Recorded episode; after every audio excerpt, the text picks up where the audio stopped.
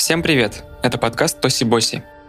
Сегодня у нас особенный выпуск, посвященный исключительно сериалу «Мистер Робот». Я очень часто вспоминал и хвалил его в нашем подкасте, и мне кажется, настало время окончательно высказаться и, так сказать, расставить все точки над «и». Или, как говорят нынче, закрыть гештальт. Погнали! Погнали!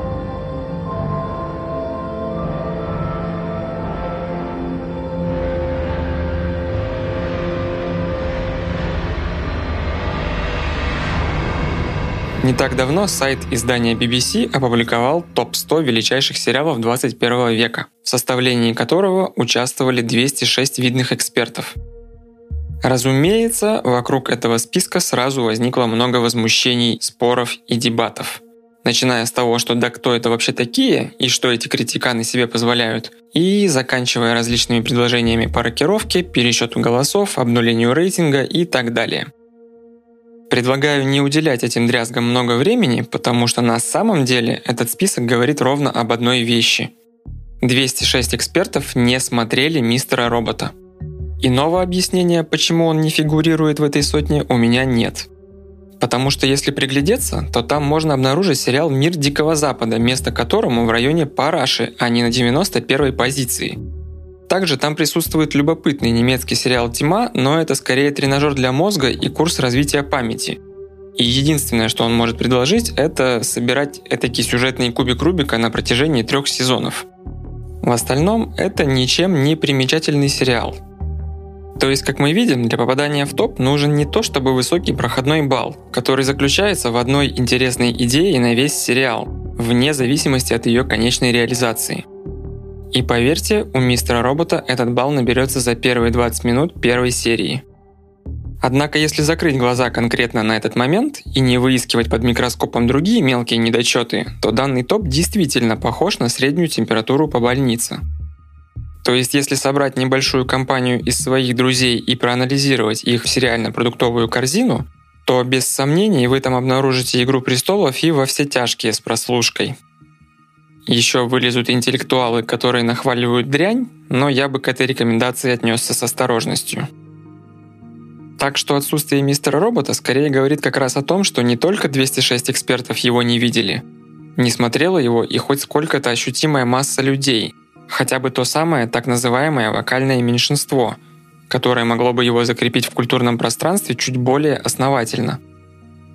Соответственно, перед записью этого ролика я поставил перед собой вопрос – для кого я делаю этот выпуск. И в процессе размышлений выделил три категории людей. Первое – это те люди, которые сериал не смотрели совсем и вряд ли к нему притронутся без внешнего импульса. Обычно из их уст это звучит как «ну, что-то где-то когда-то слышал, но руки не дотянулись». Вторая категория – сериал смотрели, но бросили. Либо после первого сезона, либо, что более вероятно, во время или сразу после второго сезона – Третья и последняя категория – это те, кто сериал посмотрели до конца и считают его великим.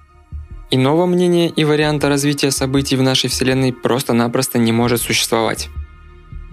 Таким образом, и выпуск я также решил разделить на три части, каждая из которых будет преследовать свои цели. В первой части я попытаюсь подбить на просмотр этого сериала людей, которые его игнорировали, либо не знали о его существовании – во второй части я постараюсь побудить людей к возвращению к сериалу и привести веские аргументы, почему решение бросить его было ошибочным.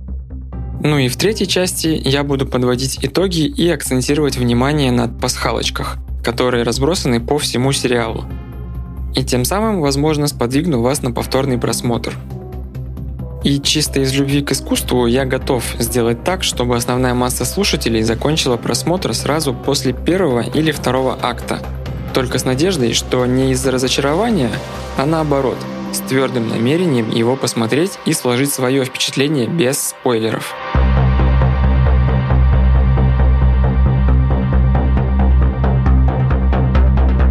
Наверное, стоит обозначить, что все сказанное дальше так или иначе базируется не только на моей интерпретации увиденного в сериале, но и на основе прочитанных и просмотренных интервью и подкастов с его создателями. Первую, конечно, очередь с самым Эсмейлом и частично с Рами Малеком и композитором Маком Квейлом. Для начала давайте обозначу синопсис одним предложением. Сериал повествует о глубоко несчастном и талантливом хакере Элиоте Олдерсоне, который вступает в ряды группировки F-Society, чтобы, так сказать, нагнуть систему, где слово «система» с большой буквы «S», и которую здесь олицетворяет конгломерат и корп. Прежде чем выдавать хоть и мощнейшую, но свою субъективную кинокритику, хотелось бы поделиться чуть более объективным фактом, которым я буду прикрываться словно Капитан Америка своим щитом, чтобы оправдать претенциозное название ролика. Факт этот следующий. Центральный эпизод финального четвертого сезона долгое время удерживал на MDB первое место в топе самых высокооцененных серий среди всех сериалов вообще.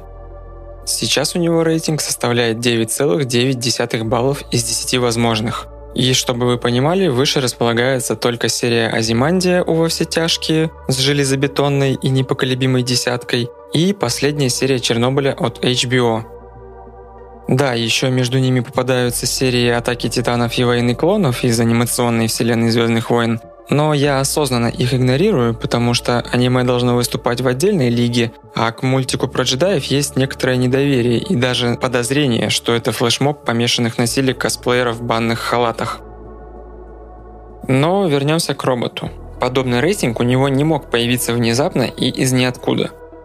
Если рассмотреть все перечисленные примеры поближе, то мы увидим некоторый паттерн. Это все серии либо финальные, либо очень близкие к финалу. Ну то есть объективно невозможно, чтобы весь сериал был сносный по сосямбой на 6 из 10, а потом один эпизод выстрелил и все на перегонки роняя кал бежали ставить ей десятки. Нет, это всегда накопительный эффект. В случае с Чернобылем для этого понадобилось 4 душераздирающих и напряженнейших часовых фильма, в случае с «Во все тяжкие» 5 основательных сезонов – есть менее объективные факты, давайте назовем их косвенными свидетельствами. То есть, выражаясь канцеляризмами, их как бы трудно принять в качестве полноценных доказательств выдвинутого мной заявления, но которые дополнят картину. Первый момент касается актерского таланта Рами Малека. Я думаю, вы в целом и так в курсе о его оскароносной роли, но, на мой взгляд, куда более важно, что он заполучил роль главного злодея в недавнем фильме про Бонда «Не время умирать». Оставим за скобками финальный результат, тут все на совести создателей Бондианы, но я считаю, что о его актерском потенциале говорит просто сам факт того, что он ворвался в компанию к таким актерам, как Кристоф Вальц, двухкратный обладатель Оскара, Хавьер Бардем, обладатель Оскара и Канской пальмовой ветви, и Мац Микельсон, просто Господь без всяких наград. Да и переговоры об участии в Бондиане с ним вели еще до выхода «Богемской рапсодии», так что под пристальное внимание он попал не из-за выпирающих зубов Фредди Меркури, а именно что за лицедейство в «Мистере Роботе». Ну, либо за шикарный отыгрыш египетского фараона в «Ночи в музее». Тут одно из двух. Второй момент – это его визуальная составляющая. В плане картинки это самый запоминающийся сериал за последние лет 10, и вокруг этого рождена целая куча самых разных мемов – Ничего похожего и столь самобытного в части визуала не было, нет и не будет в ближайшее время. Можно было бы притянуть в качестве конкурента Шерлока от BBC с его визуализацией поиска улик и размышлений в чертогах разума. Но все эти приемчики мы видели у Гая Ричи еще лет 20 назад. Да и они скорее относятся к монтажу. Здесь же речь именно про операторскую работу, и уровень ее, не побоюсь этого слова, монументальности сопоставим с полотнами Кубрика и Тарковского – Вообще я мог бы уделить этому побольше времени, но на ютубе уже есть достойные ролики с разбором его киноязыка. Мы же здесь немного за другим собрались. Итак, если вы еще не закрыли вкладку и не побежали покупать этот сериал на ближайший стриминг, то давайте продолжим наше разбирательство.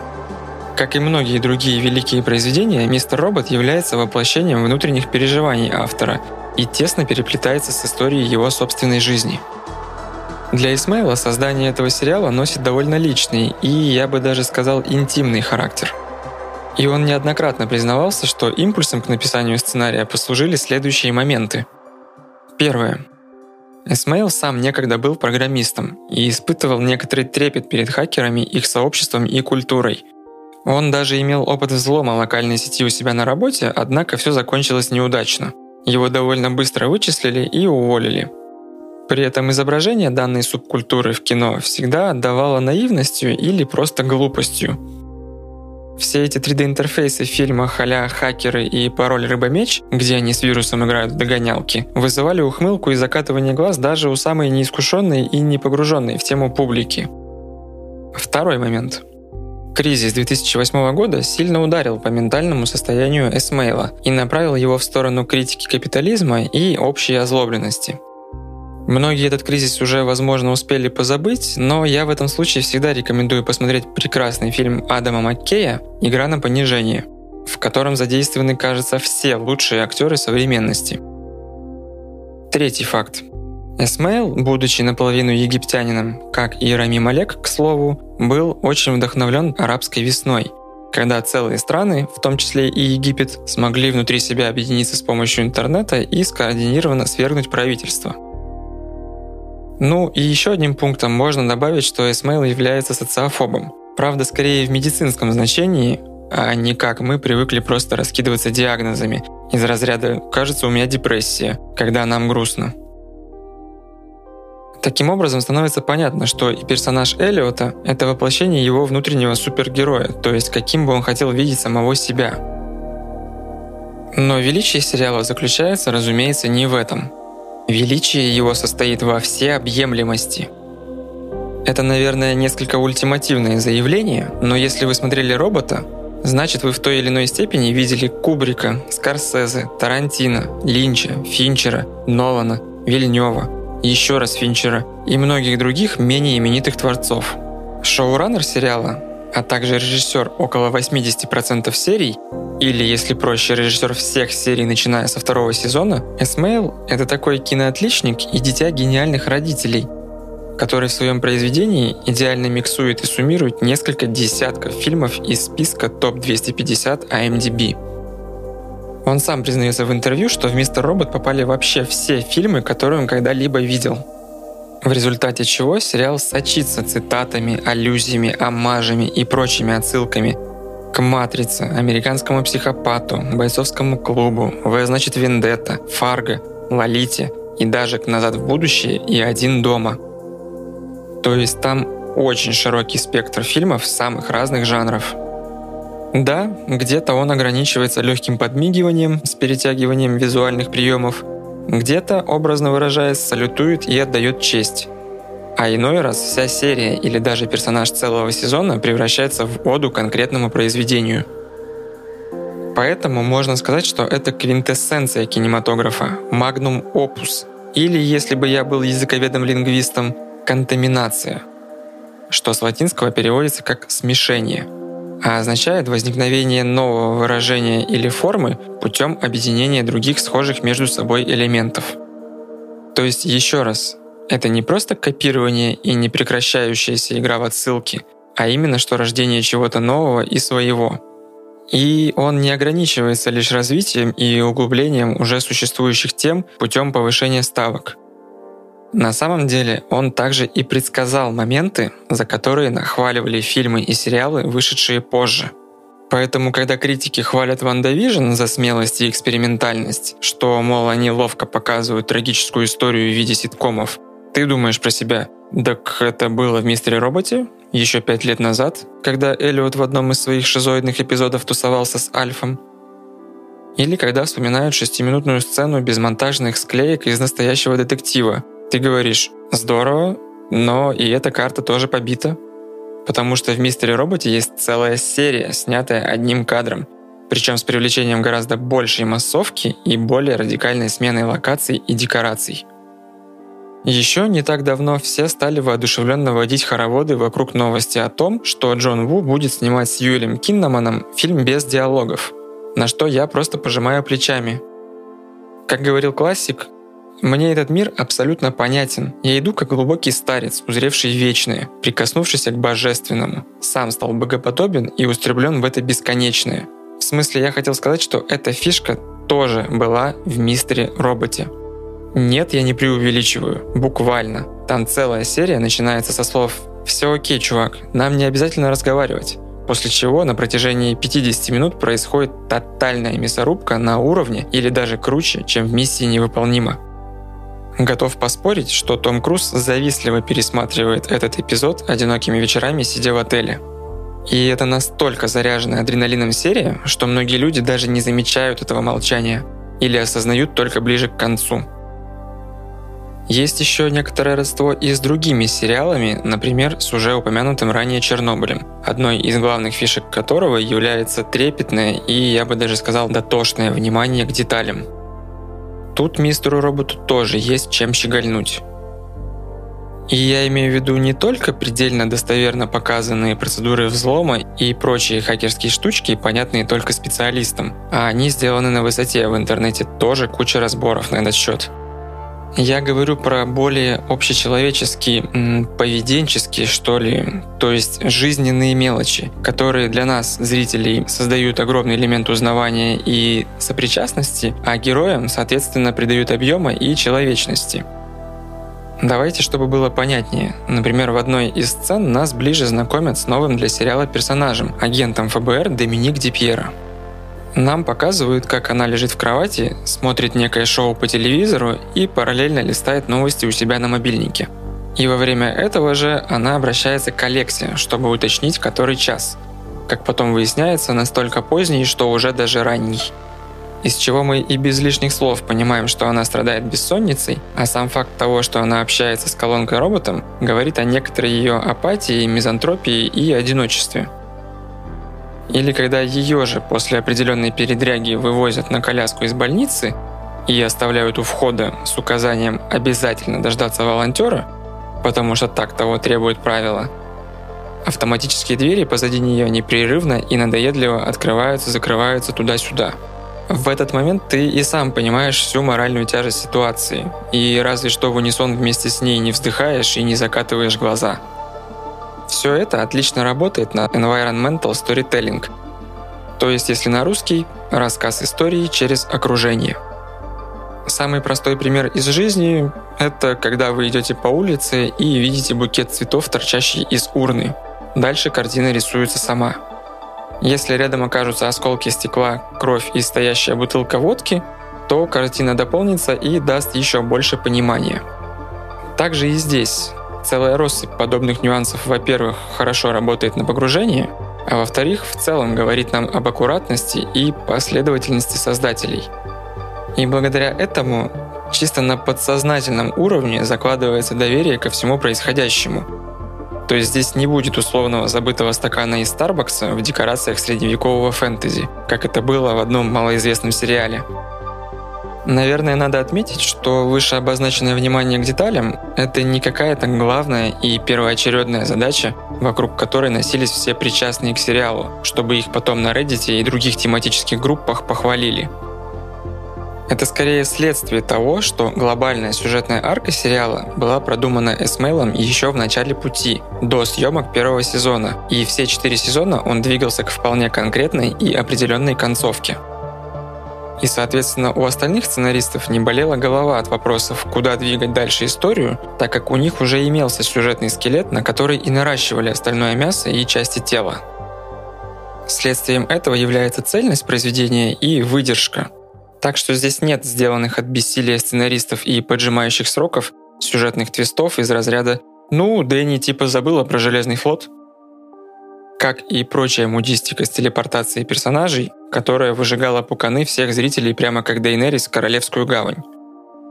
Я, возможно, слишком часто отсылаюсь к «Игре престолов». Это может показаться банальным и даже нечестным, мол, это исключительный случай. Но много ли вы знаете сериалов, у которых большое количество сезонов и которые не скатились в одну известную субстанцию – Уж простите за богохульство, но даже к концу Breaking Bad сцена с ограблением поезда вызывала легкое недоумение. А мозг свербила мысль, а не перегибают ли они палку уже? Так что, если подытоживать тему выдержанности, то лучше всего эту ситуацию опишет мем с иллюстрациями лошади. У «Игры престолов» хорошо отрисованная половина, затем резкий переход к упрощению или даже абстрактности и неаккуратности детского рисунка – тогда как у мистера робота, нарисованный рукой мастера Буцефал на протяжении всех сезонов. И в качестве усилителя ко всему этому, этакой вишенкой на торте, отмечу, что у Исмейла была творческая свобода, дарованная каналом, на котором выходил сериал. То есть помимо общего невмешательства в процесс, это еще и сопровождалось поддержкой в других начинаниях, вплоть до того, что по его запросу многие серии показывали без рекламы, чтобы выдерживалось нужное настроение и не разрушало всю магию. Это сейчас мы, живущие в уже утвердившейся эре стримингов, не совсем понимаем, какая еще к черту может быть реклама в середине серии. Но для не самого примечательного канала USA Network, который жил в основном за счет трансляции рестлинга и который, можно сказать, пошел в банк показывая этот сериал, этот шаг действительно смелый и, возможно, даже беспрецедентный, потому что там экономика все же работает несколько иначе. Также Эсмейл настоял, чтобы в первом сезоне вместо 13 серий было 10. И все ради того, чтобы у них были красивые программистские названия, где первая шла под номером 1.0 и так вплоть до 10 с 1.9. И если это не искусство с большой буквы, то тогда что, спрошу я вас?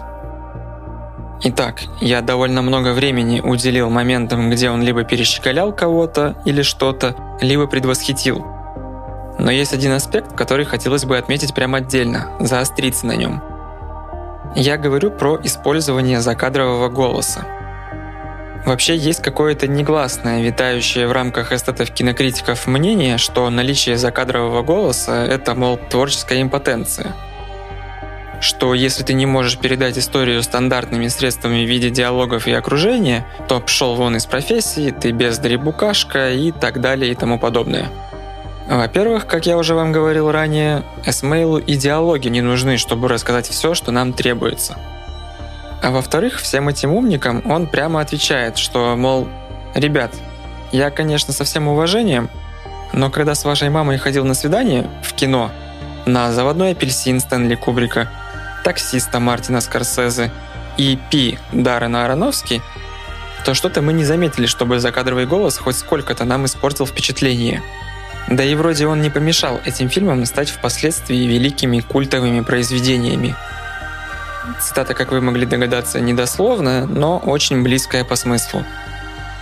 То есть в самом этом средстве повествования нет ничего плохого, нужно просто уметь им пользоваться – то, что к нему часто прибегают плохие кинематографисты, ну, подобное сплошь и рядом случается и с другими приемами.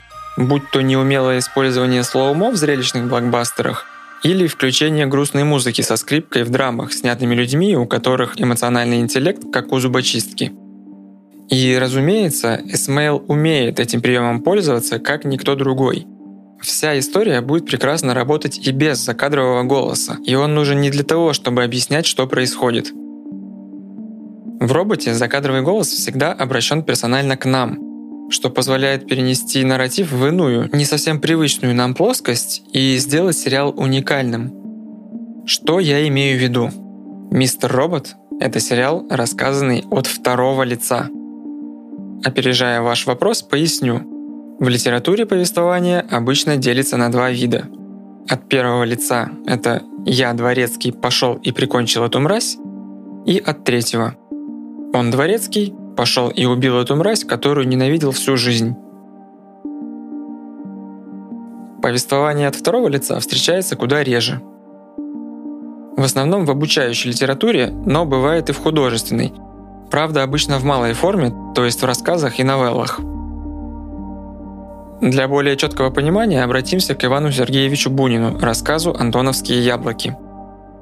Вот небольшая выдержка оттуда – к ночи в погоду становится очень холодно и расисто. Надышавшись ржаным ароматом новой соломы и мекины, бодро идешь домой к ужину мимо садового вала. Еще пару абзацев спустя в том же рассказе. Скинешь кверху тяжелую, как лом, одностволку и смаху выстрелишь. Багровое пламя с оглушительным треском блеснет к небу, ослепит на миг и погасит звезды, а бодрое эхо кольцом грянет и раскатится по горизонту, далеко-далеко, замирая в чистом и чутком воздухе. В общем, как вы видите из этого текста, это что-то промежуточное между взглядом автора и нашим взглядом со стороны. Ну то есть прям как цифра 2 является промежуточной между единицей и тройкой. В «Мистере Роботе» ощущения схожие. Например, диалоги там часто построены таким образом, что Эллиот как бы отвечает на адресованный ему вопрос, но правдивый ответ слышим только мы, в то время как остальные персонажи получают лишь многозначительный взгляд и смягченную версию его ответа. И, соответственно, подобный прием стирает границу в виде пресловутой четвертой стены и как бы сокращает дистанцию между нами и Эллиотом. То есть его действия становятся отчасти нашими действиями. Мы превращаемся в его сообщников и, наверное, даже соавторов.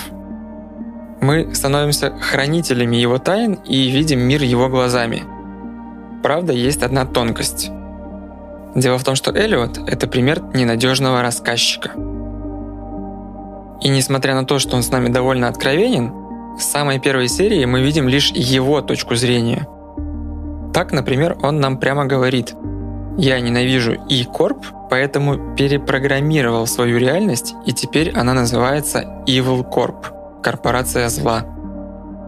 То есть не только он сам называет ее так, все вокруг именует ее подобным образом, от других персонажей до рекламных баннеров и надписей на ноутбуках – на этом строится немало сюжетных поворотов сериала, но по-настоящему ошеломительный эффект производит четвертый сезон, когда в силу некоторых обстоятельств, не буду рассказывать каких, Эллиот перестает делиться с нами сокровенным, и мы видим его уже как человека несколько иначе. Если приводить аналогии из жизни, то ближайшим примером будет расставание с кем-либо. Когда, будучи в отношениях, мы смотрим на человека через розовые очки – Разойдясь же с ним, мы разглядываем его через снайперский прицел для поиска недостатков и высказывания претензий о потраченных впустую годах жизни. Так что к чему я это? Когда в качестве претензий к сериалам кидают предъявы, что персонаж не развивается, мистер Робот и здесь стоит особняком. Развитие получают не только герои повествования, но и ты сам – и прежде чем переходить ко второму акту, хочется еще пару слов сказать о важной составляющей сериала. Речь пойдет о его композиторе и музыкальном сопровождении в целом. Поправьте меня в комментариях, если ошибаюсь, но узнаваемость музыки в сериалах редко выходит за пределы заставки. Причем чаще всего там играют лицензированные песни, а не специально написанные для сериала. Кино более благосклонно к композиторам – Люди, хоть сколько-то увлекающиеся кинематографом, знают мелодии Ханса Циммера и Джона Уильямса. Чуть более утонченные шарят за то, что, например, наличие в саундтреке музыканта Джанки XL гарантирует мощные гитарные запилы. Или что участники Nine Inch Nails Трент Резнер и Атикус Росс раз в несколько лет отхватывают Оскар с золотыми глобусами за свои старания к самым разным картинам, будь то исчезнувшая Финчера или душа от студии Pixar – ну а дальше идут уже люди с галактическими локаторами, которые Дарио Марианелли на слух смогут отличить от Гарри Грегсон Уильямса, а Йохана Йохансона от Алафура Арнольдса. И вне зависимости от того, к какой категории относитесь вы, хотелось бы обратить ваш взор, точнее уши, на композитора Мака Квейла. Он не то чтобы яркая звезда на небосклоне кинокомпозиторов, но примечателен тем, что помимо «Мистера Робота» он пишет музыку ко всем сериалам Райана Мерфи. А это на данный момент вообще-то главный телевизионный творец. Вы можете хмурить брови, вспоминая, кто это такой, или даже морщиться, таки вспомнив, но факт в том, что именно с ним Netflix подписал пятилетний контракт на 300 миллионов долларов. Это даже больше, чем сделка между Джей Джей Абрамсом и Warner Media – но лично для меня важно не постоянное сотрудничество с Мерфи, а то, что именно он ответственен за половину саундтрека к The Last of Us Part 2, то есть главной игре 2020 года и обладательницей рекордного количества наград. И нет, я ничего не перепутал. Пронзительные гитарные и не только гитарные композиции действительно все еще принадлежат великому Густаво Санталалье. Но вот тот мощнейший и пробирающий до дрожи эмбиент – сопутствующий напряженным перестрелкам и другим экшн-сценам, принадлежит перу Квейла. То есть, если измерять искусство деньгами, рейтингами и наградами, то Квейл работает с объективно лучшими творцами и мастерами своего дела. Логично, наверное, предположить, что и сам он, что называется, не пальцем деланный и кое-что да умеет. Но есть и еще один немаловажный факт из его биографии. В киноиндустрию его привел другой композитор Клифф Мартинес, на чьем счету десятки саундтреков, как написанных, так и собранных из чужих композиций. Общепризнанной вершиной его творчества является сопровождение к фильму «Драйв» с Райаном Гослингом. И Квейл долгое время был подмастерьем Мартинеза, а потом и его полноправным партнером в написании музыки. И, соответственно, к драйву он тоже приложил руку как дополнительный композитор. Я не просто так упоминаю драйв – еще до того, как полноценно приступить к работе над сериалом, Эсмейл в черновой версии пилотной серии самостоятельно нарезал и вставил туда музыку из фильма про молчаливого водителя с зубочисткой, а потом уже сказал Квейлу, мол, хочу нечто подобное. И при этом он не догадывался, что демонстрирует прям те сегменты, над которыми сам Квейл и трудился. Ну то есть, понимаете, сам Господь Боженька направлял их друг к другу, в целом, я хотел бы сказать, что саундтрек к Мистеру Роботу мог бы быть таким же культовым и великолепным, как у Драйва, но ему не нужно это сослагательное наклонение. Он абсолютно настолько же великолепен и, что главное, самодостаточен как культурная единица. Это подтверждает и то, что Квейл даже выступал с этим саундтреком в клубах и на крупных фестивалях, таких как Коачелла. И, как вы понимаете, саундтрек дополняет величие сериала. Он очень органично вплетен в полотно повествования – то есть это странное в своей очевидности заявление и похвала, потому что, по идее, все хорошие саундтреки так или иначе подчеркивают удачные стороны фильма, но тут все же хочется пояснить, что подход к их написанию разнится от случая к случаю.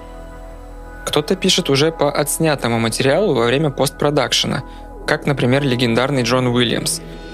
Кто-то пишет загодя, получив сценарий – есть совсем радикальные случаи, как было у Циммера с «Интерстелларом», когда Кристофер Нолан сказал ему «опиши музыкой следующую эмоцию». Перед отлетом в космос отец прощается с дочерью, и между ними происходит следующий душераздирающий диалог. «Я вернусь». Когда?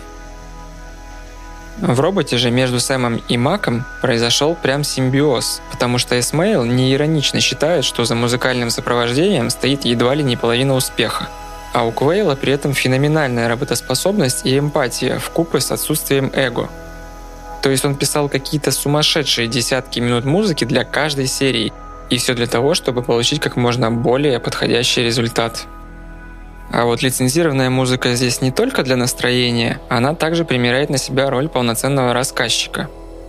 И поэтому при внимательном прослушивании и должной насмотренности можно заранее понять некоторые сюжетные повороты – потому что определенные композиции здесь либо перекочевали прямиком из других фильмов, либо в виде кавер-версий. И напоследок еще одна прохладная история. В одном из подкастов Мак рассказывает, что после первого сезона им надо было собрать винил из звучавших в нем композиций. Он задал вопрос Сэму, мол, будем включать только мои композиции или еще и те, которые лицензировали для сериала – у них была долгая дискуссия на этот счет, но в итоге от издания чужих песен отказались вовсе. А когда возник вопрос отбора своих композиций, каких и сколько, Сэм ответил, мол, давай попробуем впихнуть как можно больше, а там уже посмотрим на реакцию боссов. Результатом чего стало издание двух дисков с музыкой Квейла длиной 2,5 часа суммарно. И с последующими сезонами эта традиция сохранилась. Мне показалось, эта история очень хорошо описывает общий подход к сериалу. Ну, что они пытались выжать максимум из своих возможностей, а также пойти наперекор всем принятым традициям. Все это я так подробно рассказываю, чтобы донести следующую мысль.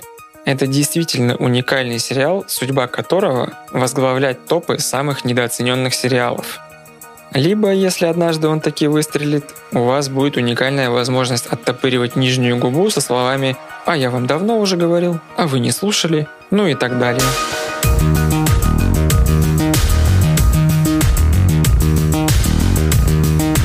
Итак, мы подошли к самой больной для меня теме, которая касается расставания с сериалом. Внимание! Здесь будут спойлеры к первому и второму сезону. Дальше слушайте на свой страх и риск.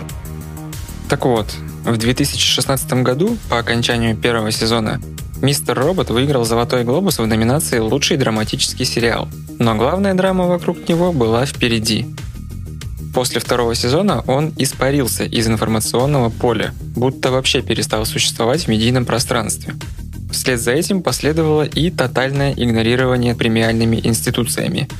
Возникает вопрос, а что произошло? И вместо вертящегося на языке ответа «да хрен его знает», я могу поделиться своими наблюдениями, так как долгое время находился по ту сторону баррикад, в стане отвергнувших сериал. Наблюдения эти также подтверждаются десятками случаев, схожих с моим, когда люди просто переставали его смотреть. Так что давайте покопаемся в коллективных чертогах разума вместе со мной и попытаемся разобраться. Как человек, который посмотрел сериал дважды и, соответственно, видящий картину целиком, могу заявить, Первый сезон — это скорее такая небольшая затравка или аперитив, если опускаться до кулинарных метафор. Он заканчивается этаким многоточием, где продолжение возможно, но в целом не обязательно. То есть, если бы у него вдруг были неважные рейтинги и отсутствовали награды, то, вероятно, он пополнил бы ряды тех проходных фильмов про случившуюся революцию, где последствия приходится додумывать самому. Как, например, в плохом фильме «Время» с Джастином Тимберлейком или тех же «Голодных играх». Второй же сезон заканчивается не многоточием, не вопросом и, наверное, даже не запятой, а просто дефисом в середине слова в конце строчки. То есть он буквально обрывается на полусловие. И глобальных конфликтов там не то, что не решается, но в целом даже и не анонсируется.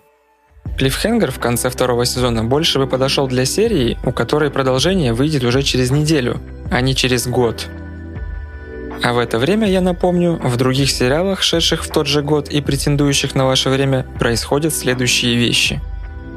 В «Игре престолов» — битва бастардов и взрыв септы. В «Очень странных делах» Уилла возвращают из изнанки, но есть нюанс. В еще не успевшем скатиться в парашу мире Дикого Запада, помимо мощнейшей концовки с вот это поворотами, дают явные намеки на другие парки аттракционов и так далее – что нам предлагает мистер Робот в конце сезона? Оказывается, Тайрел жив, и он что-то задумал. И черт бы с ним, с псевдо-клиффхенгером. Но возникали вопросы и к резкому превращению сериала из напряженного технотриллера в медитативную драму про борьбу с внутренними демонами. При этом они заметно отодвинули фигуру Эллиота и чуть ли не половину времени уделяют теркам Филиппа Прайса с Белой Розой и разборкам ФБР с Энджелой и Дарлин – ты не можешь понять, неужели вы действительно хотите сделать центральной темой какую-то постройку завода в Конго? Вы серьезно? Не кажется ли вам, что в первом сезоне ставки были куда выше? Почему мы опускаемся до каких-то мелочей? Что это за МакГаффин такой? Можно побольше конкретики хотя бы. Вы же не пойдете по пути сериала Lost, переливая из пустого в порожнее? Ведь не пойдете? Или вот эта свистопляска нас теперь ждет до конца, пока сериал не прикроет за плохие рейтинги? Так вот, дорогой зритель, не переживай, ты пока просто не понимаешь, но я тебе сейчас все объясню. Хотя при этом буду оправдывать вещи, которые в иных случаях мне сильно претят, но чего только не сделаешь ради любви. В современных реалиях, когда дело касается какой-либо единицы искусства длиной в десятки, а то и сотни часов, довольно часто приходится слышать отзывы следующего характера. Не, ну там начало, конечно, нудноватое, нужно чуть-чуть пострадать, зато потом меня это напрягало еще во времена популярности доктора Хауса, когда говорили, что инвестирование своего времени в крайне скучные и однообразные первые три сезона окупается последующими тремя, пятью, неважно. Суть в том, что люди предлагают потерпеть три сезона. Три сезона. Причем не нынешнего стандарта по 8-10 серий, а того золотого века по 23-25 штук – то есть около 70 серий, что суммарно дает 50 часов хронометража. И я думаю, вы догадываетесь, к чему я клоню. Мол, ребята, это самое, тут такое дело, но второй сезон надо выдержать. Такой вот парадоксальный нюанс. Нет, не тот нюанс из анекдота. Ценность второго сезона можно понять и прочувствовать, только досмотрев сериал до конца. Для объяснения этого спорного заявления снова вернемся к метафорам, но так как на кулинарные у меня установлен лимит, то придется прибегнуть к архитектурно-строительным аналогиям. Первый сезон — это рытье котлована. Много суеты, движухи, шума, пыли и грязи с заметным для прохожих тераморфингом окружающей среды. Второй сезон — это забивание свай и заливка фундаментной плиты — Невероятно важный этап работ, крайне дорогостоящий, но часто абсолютно непонятный для стороннего наблюдателя. То есть можно ходить мимо стройки на протяжении года, и будет казаться, что тракторы и самосвалы без дела наворачивают круги по одному и тому же месту. а результата и прогресса никакого. Третий сезон – это возведение стен и межэтажных перекрытий.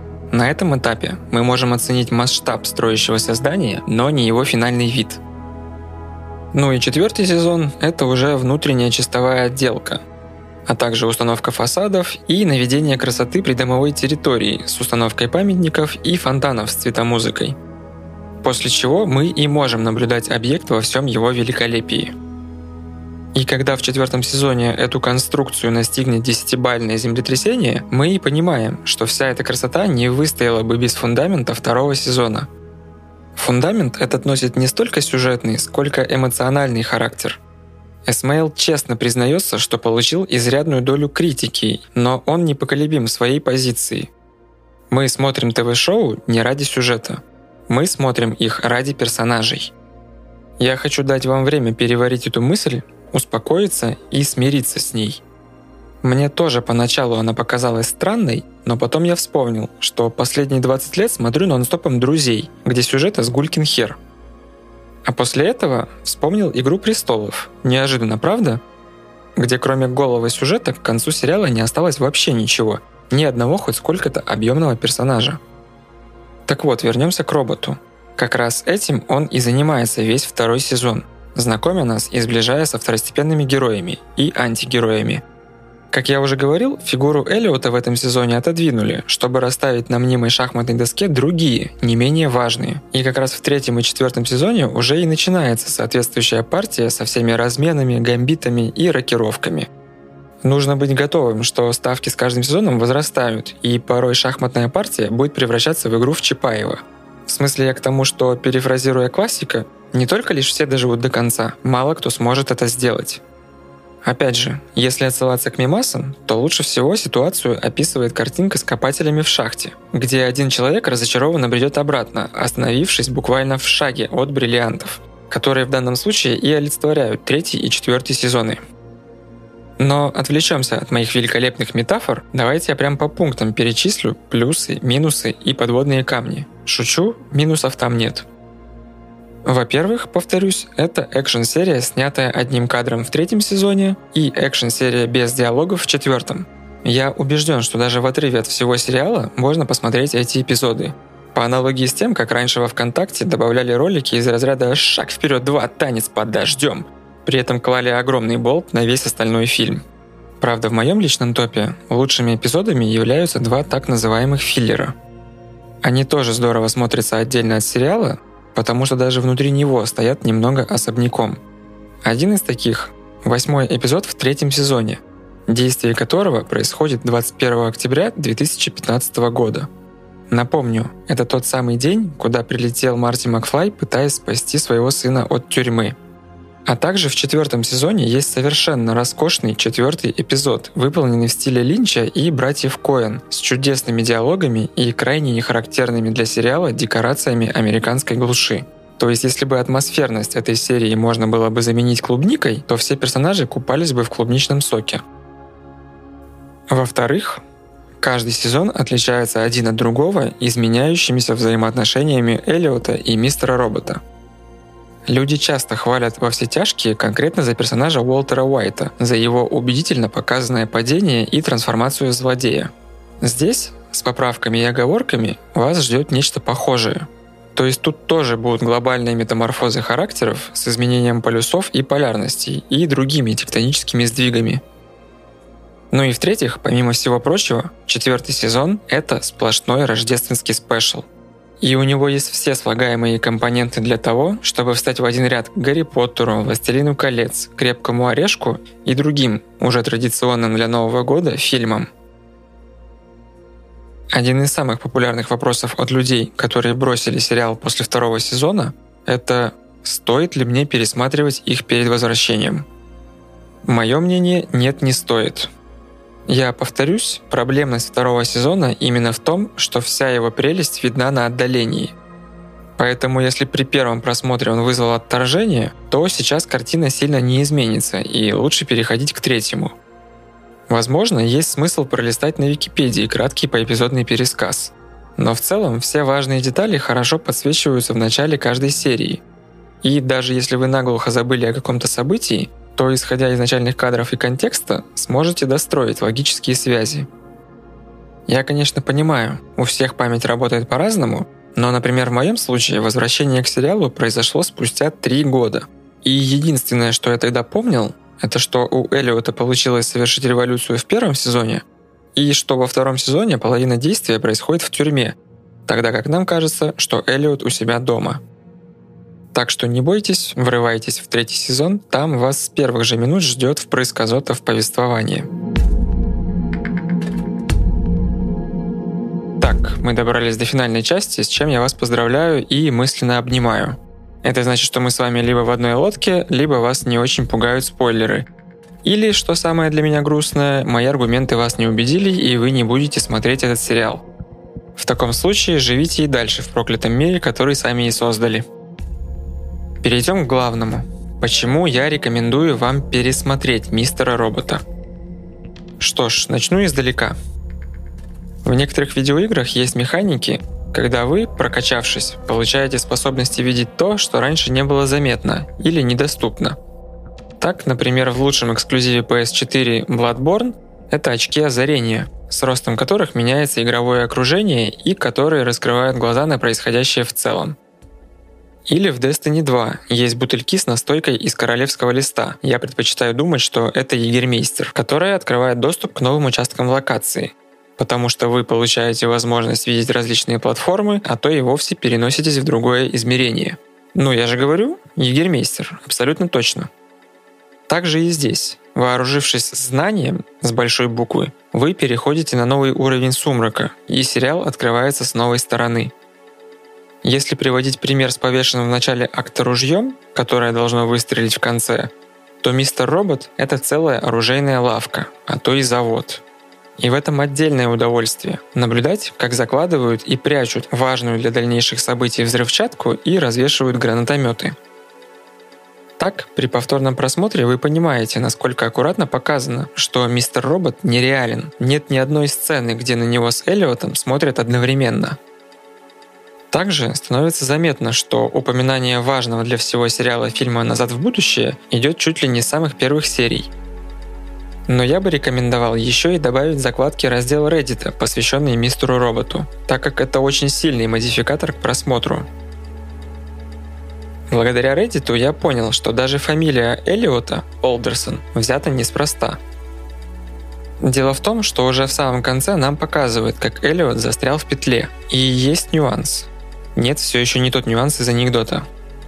В программировании от бесконечного цикла есть частный случай, который так и называется – петля Олдерсона.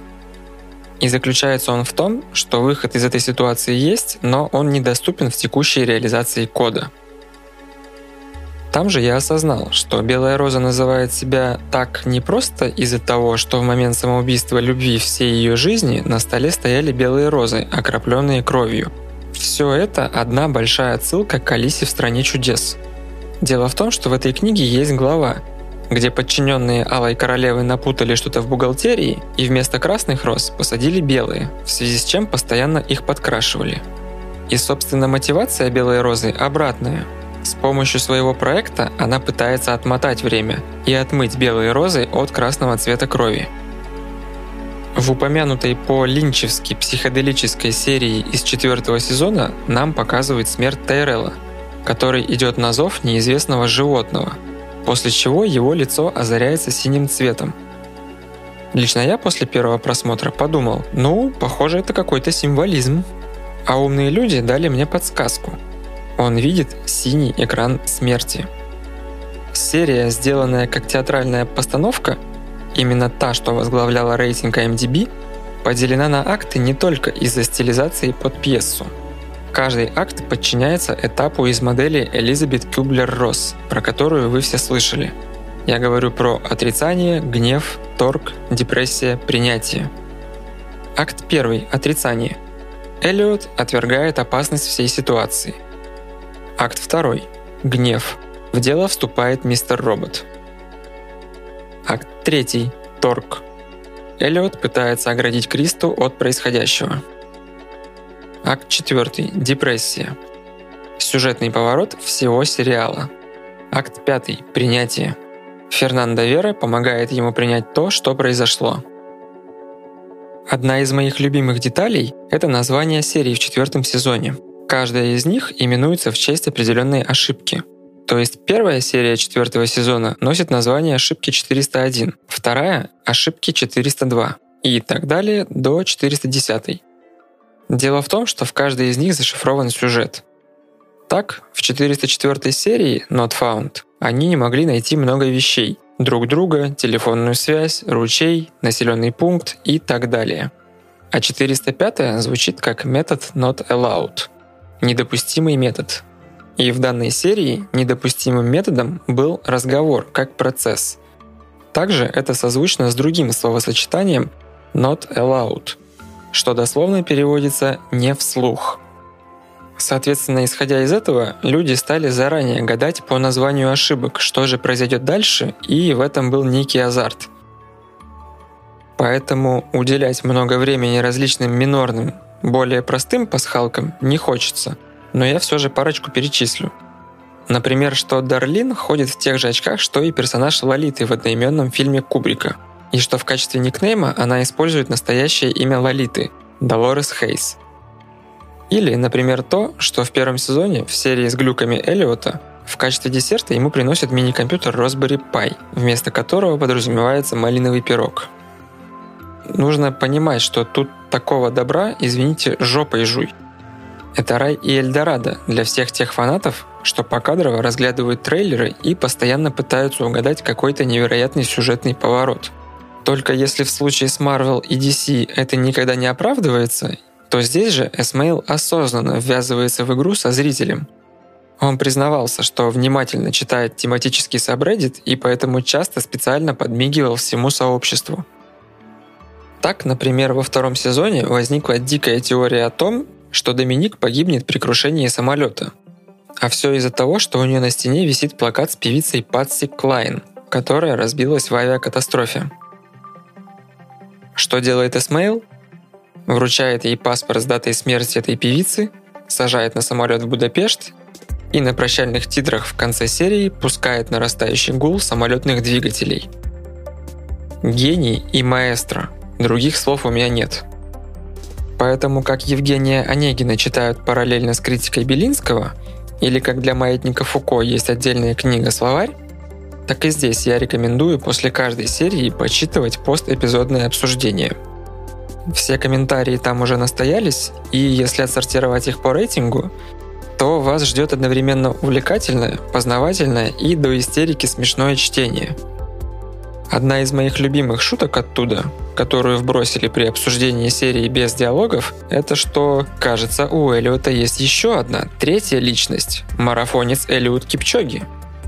И, кстати, Эсмейл в одном подкасте сказал, что, несмотря на пытливость и наблюдательность сообщества, как минимум одну из пасхалок не разгадали до сих пор. Возможно, я невнимательно читал Reddit, но все же возьму на себя смелость предположить, что разгадал одну из таких отсылок. Как вы помните, после всех разборок Дарлин хотела улететь с Доминик в Будапешт. Выбор этого города кажется довольно странным, так как до этого Будапешт как культурная единица опосредованно всплывал разве что в киновселенной Марвел – так вот, я уверен, что Эсмейл направил туда персонажей по причине того, что в Будапеште находится памятник Анонимусу. А как мы знаем, прообразом F-Society из сериала является хакерская группировка, именуемая Анонимус. Возможно, вы скажете, что я натягиваю сову на глобус и занимаюсь поиском глубинного смысла там, где его нет, но мне все равно. Докажите, что я не прав, желательно в комментариях, а там поговорим.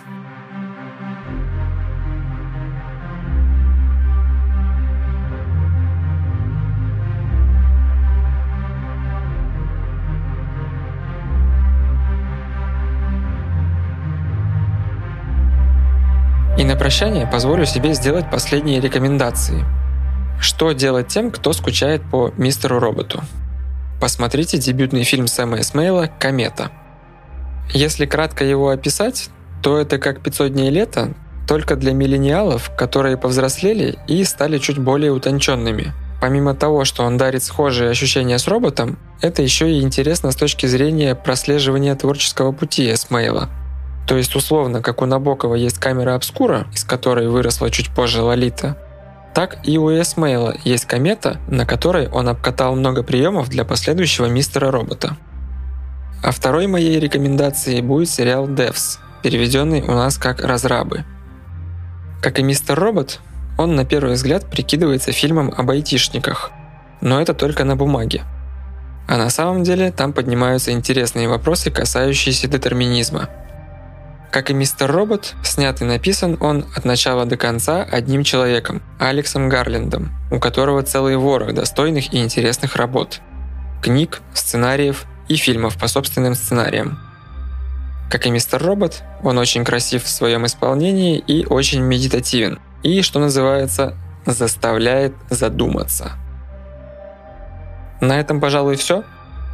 Буду невероятно благодарен, если вы со всей силы прожмете кнопку лайка, прокомментируете, распространите ролик среди друзей, врагов, коллег и так далее.